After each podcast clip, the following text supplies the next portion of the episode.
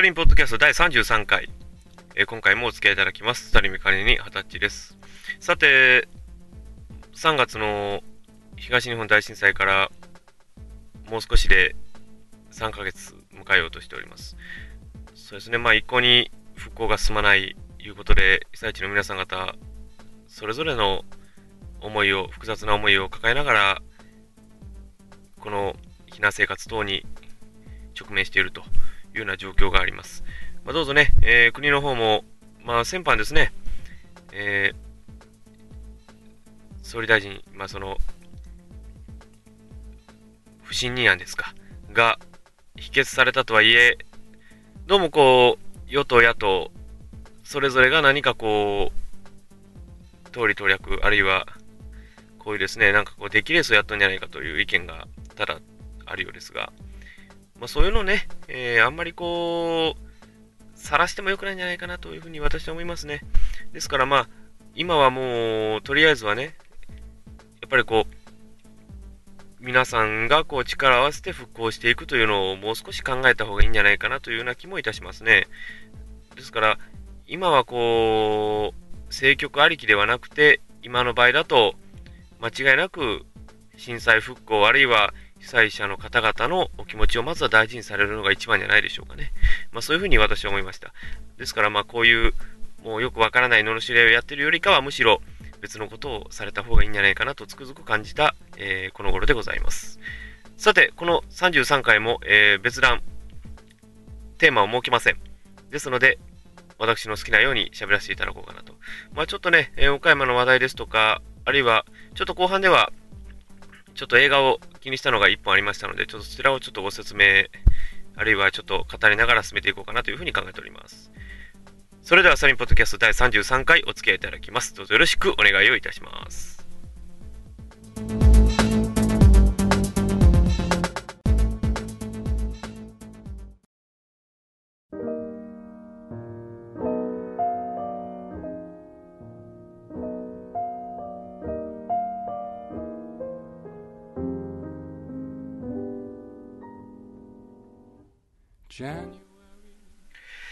さて、この6月もいろいろニュースがあったんですが、ちょっとまあ、えっていう笑いから、まあ、笑える話までいろいろあるんですけども、まあ、その中でですね、今日はちょっと2、3個、ちょっとこうピックアップいたしましてね、まあ、ちょっと皆さんにこういうニュースがあったんですけど、どうでしょうかということで、ちょっと聞いてみ、お伺いしてみようかなというふうに思います。さてですね、この旅、19日で終了するものと言いますのは、本州四国道路、まあ、本州四国連絡道路とか言うんですかね、まあ、有志の瀬戸大橋ですね、の休日上限1000割引がこの6月19日で終了ということについてですね、えー、岡山県などですね、こういう出資の自治体があるんですね。だから要は、この本市公団、今本市公団っていうんですかね、今本市、今なんていうんですかね、本市道路とか言うんですかね、今。その部分に関して全く事前にも調整もなく決めてしまったということで、まあ政府に対して、まあ、かなり岡山県が怒っとるということですね。で、まあ、岡山県の石井正弘知事は、県も、まあこの岡山県ですね、岡山県も本州四国連絡道路の出資者である以上、もう少し丁寧かつ適切な説明があってもよかったんじゃないかと。震災復興の財源確保という趣旨は理解できるが、地域経済観光への影響が懸念されるということで指摘したということでね。で、これですね、あと政府から求められた2012年度以降、まあ単純に言ったら来年の3月、4月以降ですか、の出資継続についても、地方負担がない他の高速道路との公平性に欠けるということで、拒否の意向を改めて示したということで。まあ、あのー、1988年ですかね、えー、まあ、岡山、小島から四国、香川、坂出までをつなぐこの9キロ弱の道、これ瀬戸橋なんですけども、あのー、皆さん、あのー、ご存知だと思うんですが、あれでも結構な費用を投じてるんですね。あれ1兆円以上かかってるいう話ですね。まあでもその1兆円に関して、当然、昔でしたら、まあ、その国が、まあ、その、香川県、岡山県等と出資をして、一緒にこう、本市公団ですか、を作った時には、まあ、結構取るんだろうという見通しを垂れとったんですが、実際より見通しが低かったということで、まあ、結構ね、まあ、この無駄の温床とか言って叩き続けられたもんでありますが、まあ、それがまあ、まあ、今回ね、えー、確か数年前ですかね、えー、JH がネクスコになりまして、まあ、その時に一緒に、この本市コーターも一緒に民営化されたはずですが、まあ、要は、いかんせんその瀬戸橋が高すぎると。まあこれはもう皆さん金がね、えー、ご存知だと思います。もう瀬戸橋が高いということで、これが、まあ休日上限1000円になってしまったがばっかりに、右航航路がなんと廃止寸前まで追い込まれたという、そういう状況下にもあります。まあその、岡山県とかのそういう自治体にしてみれば、その瀬戸橋がちょっとでも安ければ、その車に乗ってくれる人が多いんだけどねっていう意味合いでもあったんでしょうけどもね。ただ実際のところどうだったんでしょう。まあ、その、フェリー会社も大事だろうし、その、瀬戸橋に乗ってもらう人も大事だろうし、いろいろなね、やっぱりこう、意義思惑があったと思うんですが、ただまあ、いきなり政府がね、じゃあ1000円にしますって言ってしまったがばっかりにっていうのもあるんですね。だからちゃんとそこはお話をしてくださいよというふうに、いろんなところからソース感が来たわけですが、ただ実際ね、ほんとこれで観光に対する信仰が下がってしまうのはちょっとこれは困った話ですんで、まあ、できればね、そこはフェリー業界、あるいは高速業界、あるいは観光業界とも折半をして決めていただければなと、もうちょっとこう、検討の余地はあるんではないかというふうに私は考えますね。で、これもまたまた倉敷のね、お話でありますが、まあちょっと先ほどね、瀬戸橋出ましたが、えー、まあその小島の話ですけども、えー、倉敷市の職員、ね、え岡山県倉敷市、え今、あの岡山、岡山市倉敷市ということで、え都市でやっておりますが、その南部の倉敷市の職員がですね、3月に、その、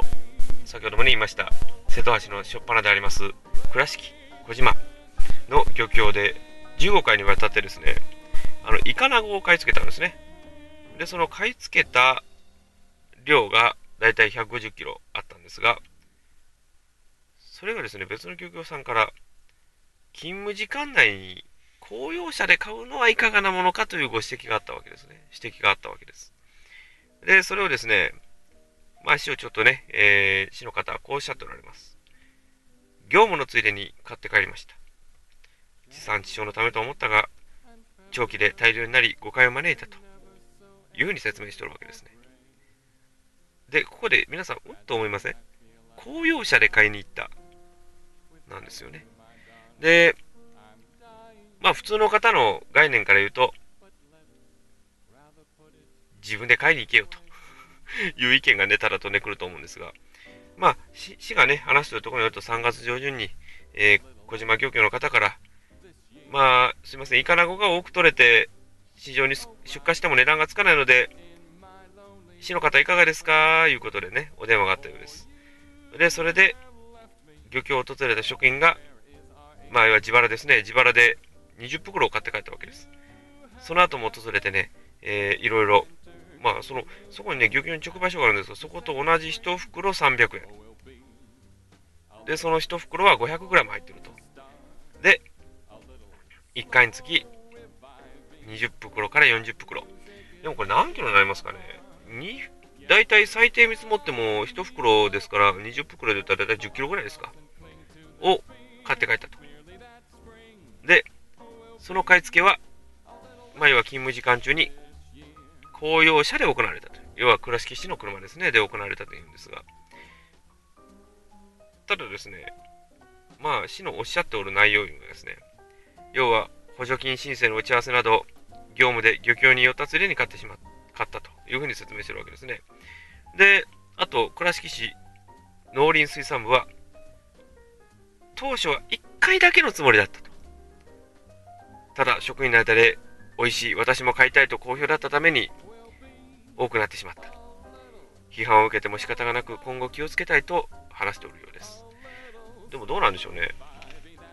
あの、私やったら、ね、私も買いたい言うていくんであれば、ご自身で言ってほしいと。これはね、絶対ね、もう疑われても仕方ないですわ。だから、倉敷市です、買いに来ましたつったらね、じゃあなんでうちのとこ来ねえんだいう話になってくるわけですよ。だからできればね、そういうこともあるので、まあ、誤解を招きにくいようなことをやっていただければなと。ですから、あの、まあ、こうすればいいんですよ。あの、もしよかったらね、自分自身が電話すればいいと思うんですよ。自分の携帯電話で。すいません。酒も、あの、お酒じゃない、ごめんなさい。あの、イカナゴを持ってきてもらえませんか？宅配してもらってもいいんで、買いますから、いうことでね。言ってもらってもいいんじゃないかなと思いますね。ですから、ちょうどここでね、皆さんよくわかりましたね。小島でイカナゴが取れるんです。ということは、皆さんでイカナゴを買いましょうということで。いや、でも私ね、ちょっとイカナゴこれ欲しいんですよね、今。ちょっと買ってみようかな。もうちょっと小島行く時間がないんで、ちょっと行ってみようかなと思う気もします。えー、ですからね、あの、まあ、市場に出荷してもね、値段つかないと漁協の方がおっしゃっておられるので、皆さんぜひともこうしていただいてね、イカナゴを大量に買いましょう。大量にたって1袋だけでいいんでね、それ食べてちょっと、まあ、お魚なんでね、結構あの栄養も取れますしね、どうでしょう。地産地消のために、まあ、それいろんなね、産地もありますから、あえて何も言いませんけど、そういうのを、ね、やっぱり値段がつかない。ということで困っておられる漁師の方を応援するのも一つの地産地消としての応援の仕方ではないかなと私は考えますが、皆さんどう思われます、考えになってみてください。Yes, time heals all things, so I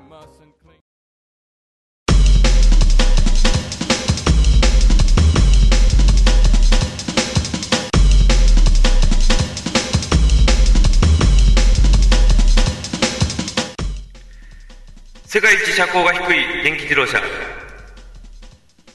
屋根ないんですけど安全運転できるでしょうか？スタリンポッドキャストまだまだ続きます。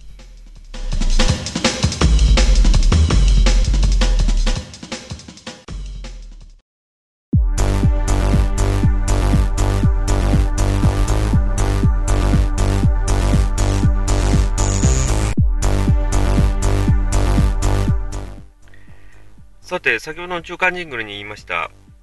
世界一車高が低い電気自動車ということでね、えー、これはですね、まあ、岡山の話なんですが、岡山浅口市にありますね、岡山山陽高校の自動車のセルさんが作ったですね、車高が世界一低い電気自動車ということでね、これがですね、ギネス記録に正式認定されたということで、これがですね、電気自動車未来という車らしいんですが、これが車高が約18インチ、あのー、今ね、今頃18インチのホイールとかいうことでね、あるんですが、車高が 18, 18インチ、約45.2センチ。で、これまで19インチだった記録を1インチ下回ったということで。ちょっと今まで19インチで1インチ低いということで18インチの車高ということでね。だから単純に言ったら18インチホイールの車高を取って、あのー、対応ですね、取って、それを横に置いたら、だいたい18インチのホイールと一緒というぐらいのサイズですね。でもこれですね、公道を走ることもできることで、ナンバープレートもついてますが、これでもすごいんですよね。あのー、今まではなんかエンジン付きの車を作る予定だったのが、なんかいきなり電気自動車になったというような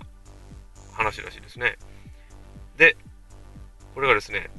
えー、今ちょっとね、こう、ニュースローガンを見たんですが、えー、先生運転してますけど、先生、肩から、どうですかね、この胸の、胸から上が全部見えてるんですね、先生。これ大丈夫なんですかね？ちょっとこう、見てるとちょっとこう、危なっかしい感じもするのは私だけでしょうかね。あの、ぜひとも皆さんね、ご覧になってください。これすごいんですよ。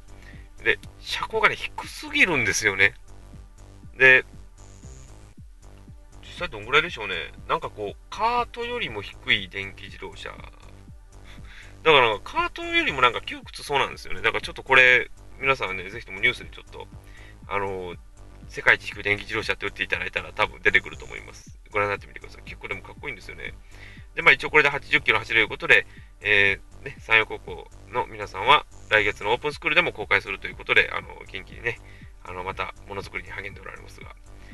いいですね。でもちょっとこれね、皆さんもぜひ、こういうのもあるんだということでね、参考にしていただければと思います。さて、あの、ちょっとね、私が今回ちょっと気になったちょっと映画を1本、ちょっと喋らせていただこうかなと思います。で、今回ですね、まあ皆さんね、あのー、CM とかいろいろ見た、見られたと思うんですけども、あの、えー、ダウンタウンのまっちゃんこと松本人志さんが監督をされます。第3作目ですね。えー、さや侍という作品なんですが、えー、最初見た時にですね、この主役の方一緒誰かなと思ったんですよ。でですね、どうやらですね、これは一般の方なんですね。野見隆明さん。えー、一般の、ただのおっさんです と言っておられますが、えー、その方ですね、まあ、あの前にですね、えー、働くおっさん人形及び働くおっさん劇場にて、えー、そのまっちゃん、松本人志さんと、まあ、その出演でご一緒したということがあることで、で、まあ、そのね、こともあって、まあ、ちょっと今日主役どうですかということで、大抜擢ですね。えー、まあ、普通に見たらもうただのおじさんですからね、その方をいきなり抜擢して映画を作ろうという、またこれすごいですね。で、またですね、まあ、こういうことでね、言ったんですが、まあ、あのー、出演者の方は何人か、まあ、語っておられてるんですが、その野見さん本人にはね、えー、監督が松本さんであることも伝えず、むしろ映画の撮影ということを全く言ってなかったみたいなんですね。で、あとですね、あとですね、これですね、出演者の皆さんが野見さんと会話をしちゃいけない。つまり、寄り寄ってきても無視してくれという、また、これ酷な話ですよ。えーだから普通の映画監督、映画の撮影では絶対ないようなダーティーな話なんですけどね。えー、ですからそこまでしてまで野見さんを追い込ませて、緊張感を持たせて、じゃあやってみてくれと。で、結局はなんか助監督さんを通じて、こういう風にやってねっていうことを指示していたようですが、まあストーリー的に言うとですね、まあこの、お侍さん、野見勘十郎はある出来事がきっかけで、前はね、えー、刀も刀も捨て、藩も捨て、で、娘のね、太陽を連れて、こう逃げておったということで、で、ある時ね、えー、こちらの方で、まあ、置いてによってね、追っ手によって捕らえられてしまったということで、まあ、その藩主がですね、まあ、相当、まあ、変物好きいうことで、変わり者いうことで、で、そのね、飲み感じのに対して、まあ、30日の行為を与えたんですね、豪雨ね。で、要は30日間に若君、まあ、お母さんをね、亡くして悲しみのあまりに言葉を失ってしまった、笑いを失ってしまった若君に対して30日で1日1芸ちょっとやりなさいと。で、それができれば無罪方面、できなければ切腹という、そういう、あれなんですね。で、その間に娘たえであるとか、あるいはその門番に支えられながら、そしてまた、このね、その町の人に助けられながら、成長していくという、ね、そういう後で、あとその飲み勘十郎の生き様、そしてまた、これに対してね、それ、親と子とは、あるいは、ね、そういう人の代わりをいうのをこう見ていく映画なんでしょうね。で、まあ一応ね、豪華も、豪華な豪華、このキャスト陣でございますけども、まあ、野見さんは別としても、まあ、例えばその娘さんの体なんかは、えー、熊田のせやちゃん。ね、あの、これあの、えー、NHK のね、教育で見つけたの、えー、スイちゃんをやっております、えー、和田ココちゃんのお姉ちゃんですね。えー、であるとか、あるいは、本番のクラスは、えー、板尾さん。ね、あのー、ね、あの、昔、香港さんと一緒にやってました板尾さんであるとか、ね、あとあの、りょうさん、ローリーさん、あとね、えー、カロニア・イブマサトウさん。もう、いろんな方が揃われてますね。ですから、こういう形でね、いろいろされておられます。ですから、えー、6月11日ですかね、11日から公開されるようにね、あのー、始まっておりますが、私もちょっとね、これからちょっと、まあ、ちょっと時間があれば、ちょっとぜひとも見てみたい映画であります。あの、今までね、なかったと思うんですよ。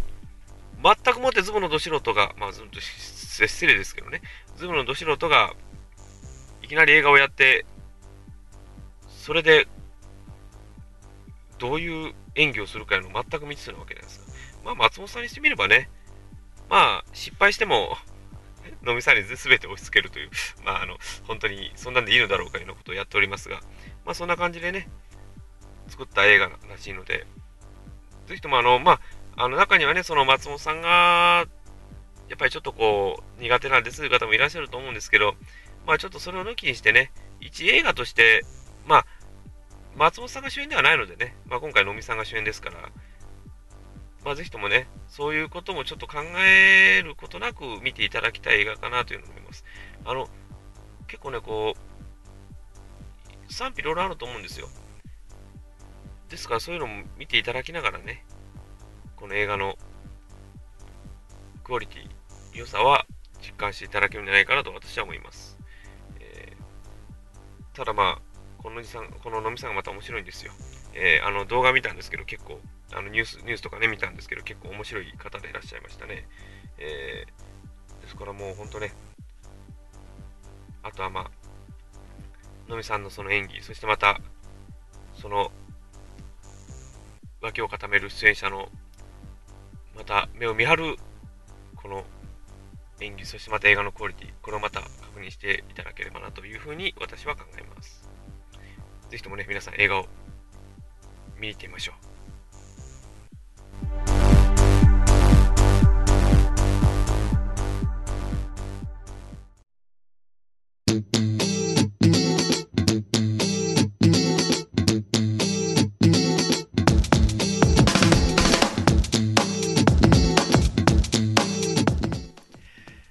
さて、このスタリンポッドキャスト第33回、え今回は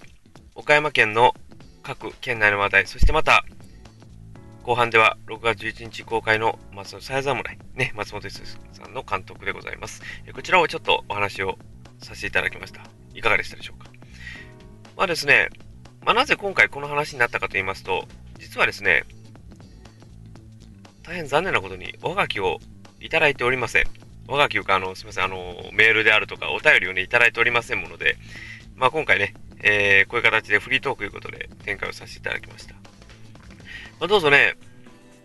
まあ、ちょっとね、前回ね、ちょっとコーナー付けをしたのが悪かったのかなというふうにちょっと考えてみたりもしつつ、で、かといって、ちょっと皆さんにちょっと難しい内容だったかなという、あのちょっとね、こう、コーナーの振り方がですね、ちょっと悪かったんかなというふうにちょっと考えてしまいがちになってしまってですね、まあ、ほんとね、最後に言うの忘れておったんですが、どんな話題でも結構です。どうぞね、ご自身が今思われていること、例えば、ね、本当にこんなんでいいのかしらとか、あるいは、どう思われますかということで何でも結構です。どうぞね、体裁問いませんから、どうぞお好きなようにね、えー、メールあるいはダイレクトメッセージ、それぞれ送っていただければと思います。まあ、どうぞね、まだあの記念すべき第1号がありませんので、どうぞ皆さん方ね、しっかり送っていただきまして、しっかりお読みさせていただきますから、どうぞあのよろしくお願いいたします。ではね、えー、これからちょっとあのアカウントの方をお伝えしておきましょうね。まずですね、えー、Gmail の方ですね、えー、starletremix.podcast.gmail.com、えー、こちらはですね、starlemix.podcast podcast アットマーク gmail.com こちらですね。はい、お願いいたします。で、あとですね、えー、podcast アットマークスターレットミックス .com こちらの方にも送っていただいても結構です。よろしくお願いいたします。またですね、こちら、ツイッターアカウントご用意しております。えー、こちらはですね、スターポッドキャスト、starpodcast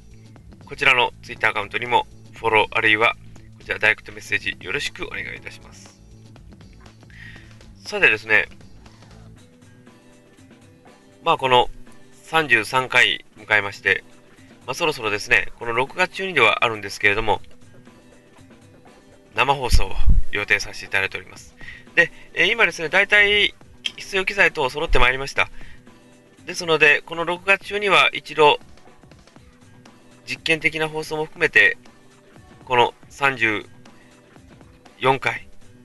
できればなというふうに考えております。まあ、ちょっとね、えー、多分ね、中旬から後半ぐらいにかけての間だと思うんですが、ちょっとね、回線の方がちょっと取れませんでしたもんで、えー、ちょっとお時間多少かかっております。ですので、このツイキャスね、ツイートキャスティングでお伝えできるんじゃないかというふうに思います。ぜひともね、今、あの、鋭意準備中でございますので、どうぞご期待のほどよろしくお願いいたします。またその時には、えー、Twitter のね、方を見ていただきましたら、各ツイート、あるいは、あの、ブログの方にもね、えー、上げておきますので、どうぞこちらの方もよろしく、えー、ご確認のほどお願いいたします。それでは、第34回でお会いすることにいたしましょう。それではまた。